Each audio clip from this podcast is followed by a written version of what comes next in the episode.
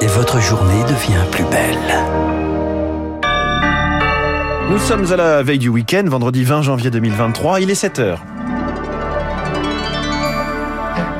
La matinale de Radio Classique avec François Geffrier. Tenir et amplifier le mouvement, les syndicats appellent à une deuxième journée d'action contre la réforme des retraites. Ce sera le 31 janvier. Crise en vue au Parti Socialiste. L'élection du premier secrétaire tourne au sketch. Olivier Faure et Nicolas Mayer-Rossignol revendiquent tous les deux la victoire ce matin. Et puis, comment aider l'Ukraine à gagner la guerre? Ses alliés se réunissent à Ramstein en Allemagne. Au cœur des discussions, la livraison de chars à Kiev. Après ce journal, Christine Lagarde annonce de nouvelles hausses de taux. L'argent va nous coûter plus cher. On ne peut pas se priver d'une réforme des retraites. Démonstration de François Vidal à 7h10. 7h15, les stars de l'écho. Les syndicats ont-ils remporté un premier pari? Je reçois Jean-Claude Ducat, président d'EPSI, cabinet de conseil en relations sociales. Radio Classique.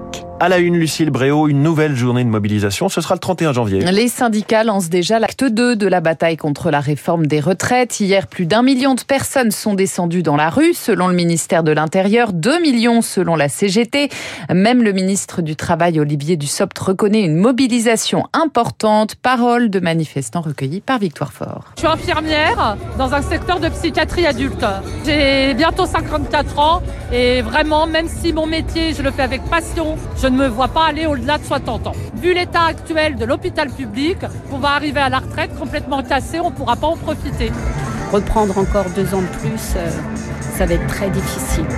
Bon, après, est-ce qu'ils vont entendre la voix des gens, le peuple et tout? Est-ce qu'ils vont les écouter? Euh, Ça, je pense pas. Travailler plus pour gagner plus, c'était Sarkozy, euh, pas grand monde y croit. Maintenant, c'est juste travailler plus, ne gagner pas plus. C'est un peu euh, déprimant de commencer sa vie professionnelle en se disant qu'elle aura pas de fin et que peut-être on va mourir en poste ou en tout cas quand on va sortir, on sera vraiment en mauvaise santé et qu'on aura travaillé tout ce temps-là pour pas profiter derrière. C'est un peu frustrant et ça donne pas envie de, de s'engager dans la vie pro, quoi.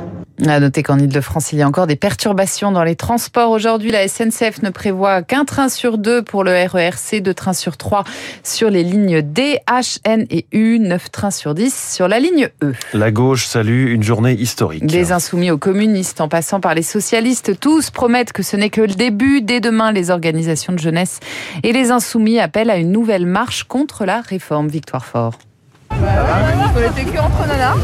Des accolades, des bises, une photo de famille et un message. Alexis Corbière, député insoumis.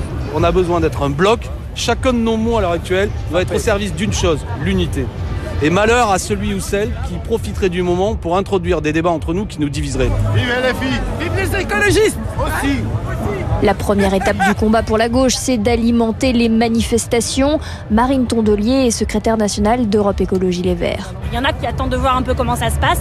C'est pas grave. On est là pour les convaincre de venir à la deuxième, à la troisième. Les armes que le gouvernement a et qui sont déséquilibrées à l'Assemblée nationale, nous allons les compenser par la mobilisation de la rue. La NUP veut organiser la meilleure opposition possible dans l'hémicycle. Le député communiste Fabien Roussel. Nous travaillons sur des propositions que nous défendrons ensemble à l'Assemblée nationale et au Sénat. On a réuni plus de dix fois ce groupe de travail sur les retraites pour déterminer les arguments que nous allons défendre et pour affiner les propositions de financement d'une réforme juste des retraites. Mais pour écrire une copie commune définitive, il faut aller vite. Le texte arrive à l'Assemblée dans moins de 20 jours. Voilà, la NUPES soudée dans la rue hier et ce matin, c'est le Parti Socialiste qui se déchire. Les deux candidats au poste de premier secrétaire, Olivier Faure et Nicolas Maillère-Rossignol, affirment tous deux avoir gagné. Les deux camps s'accusent d'irrégularité, Chloé Juel. Des bourrages d'urnes, des surveillants de scrutin non autorisés à entrer dans les bureaux de vote, dans la section de Liévin, notamment dans le Pas-de-Calais.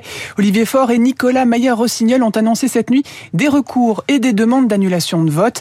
La crise est donc ouverte. Pierre Jouvet, le porte-parole du PS dénonce une tentative inadmissible de dévoiement de ce scrutin. Il évoque même des méthodes trumpistes.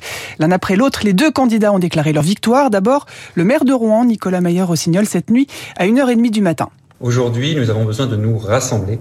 En nous faisant confiance, vous envoyez un message très clair. On a besoin de ce rassemblement et nous sommes, et je suis personnellement déterminé à l'incarner dès demain. Puis c'était au tour d'Olivier Faure quelques minutes après. Les militants socialistes ont exprimé ce soir, par un vote clair, leur volonté de poursuivre le rassemblement de la gauche et des écologistes en me renouvelant leur confiance Olivier Faure revendique autour de 52% des voix, Nicolas Maillard-Rossignol plus de 53%. La bataille de chiffres ne devrait pas durer trop longtemps puisqu'une commission de recollement des résultats doit se tenir aujourd'hui dans la journée. Donc. Les précisions de Chloé Juel. Il est 7h06, vous écoutez Radio Classique, un féminicide emblématique rejugé en Corse. Le procès en appel de Bruno Garcia Cruciani, accusé d'avoir tué Julie Duib par balle en 2019, s'ouvre aujourd'hui à Ajaccio. En 2021, il avait été condamné à la perpétuité avec une période de sûreté de 22 ans. Une première, Floriane Volt est la directrice des affaires publiques et juridiques de la Fondation des femmes. Le féminicide de Julie Douib, ça a été un déclencheur parce qu'il était emblématique des dysfonctionnements de la justice et de la police pour la protection des femmes victimes de violences. C'était une femme qui avait alerté la police que son ancien conjoint avait une arme et on n'a pas su la protéger. Six mois après, le gouvernement a organisé le Grenelle des violences conjugales. Il y a des améliorations qui en sont sorties. En effet, euh, je pense notamment à l'instauration des bracelets anti-rapprochement. Et malgré le Grenelle, les femmes victimes de violences conjugales et les femmes victimes de violences tout court, elles vont souvent voir les associations. Et aujourd'hui, les associations, elles sont démunies pour répondre à l'ensemble des demandes. Une propos recueilli par Léonard Cassette. En bref, Emmanuel Macron présente ses vœux aux armées aujourd'hui depuis la base aérienne de Mont-de-Marsan, l'occasion de dévoiler les grandes lignes de la loi de programmation militaire 2024-2030. Les alliés de l'Ukraine se réunissent en Allemagne. 50 pays réunis à Rammstein pour coordonner l'aide à Kiev. Washington a déjà annoncé une nouvelle aide militaire de 2 milliards 500 millions de dollars et des blindés. Ces chars peuvent-ils changer la donne? Question posée au colonel Père de Jong, vice-président de l'Institut Témis. En un mois, un mois et demi, les Russes en fait se sont ressaisis quelque part. Ça oblige aujourd'hui les Ukrainiens à se répartir sur l'ensemble de la frontière entre la Biélorussie et la mer Noire. Donc ils sont aujourd'hui en très grande difficulté. En tout cas, ils n'arrivent pas aujourd'hui à mener une offensive. C'est évident. Et on voit que l'apport de matériel lourd, de blindés lourds particulièrement, qui sont des engins de choc, hein, des engins pour percer les dispositifs. si on veut que les Ukrainiens résistent un temps soit peu, ou en tout cas balancent le rapport de force ou équilibrent le rapport de force entre eux et les Russes, il faut impérativement qu'ils obtiennent ces matériels. Et malheureusement pour les Ukrainiens, ce genre de matériel met des semaines pour arriver, voire des mois. Il faut également du volume. Et ça, aujourd'hui, ben, c'est un grand point d'interrogation. Propos par Rémi Vallès. Et puis c'était le pionnier du folk rock, le rocker David Crosby est mort à l'âge de 81 ans. On l'a appris ce matin. C'était le cofondateur des Birds. On lui doit entre autres ce titre, Eight Miles High, morceau pionnier du rock psychédélique.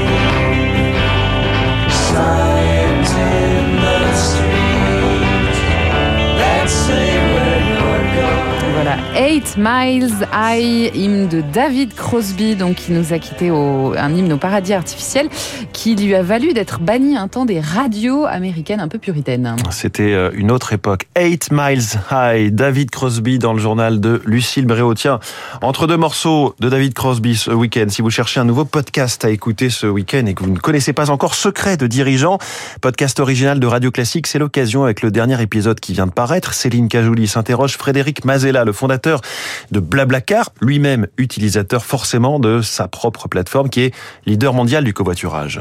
Quand on s'inscrit, on choisit si on est bla bla bla ou blablabla bla, pour dire si on parle beaucoup ou pas, en voiture.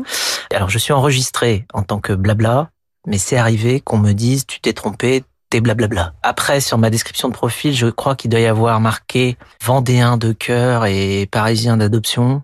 Et donc je précise sur mon profil que j'aime la musique, que j'aime les maths aussi. Je sais pas si ça rebute certains que je dise que j'aime les maths ou que j'aime la musique, mais bon. Moi, on est sûr que ceux qui montent dans la voiture sont ils informés. montent en connaissance de voilà. cause. Voilà. Est-ce que vous aimez les maths? Est-ce que vous êtes bla ou blabla? Réponse donc de Frédéric Mazella, le fondateur de Blablacar, dans le podcast Secret de dirigeants sur radioclassique.fr et sur toutes les bonnes applis de podcast à écouter, par exemple, ce week-end.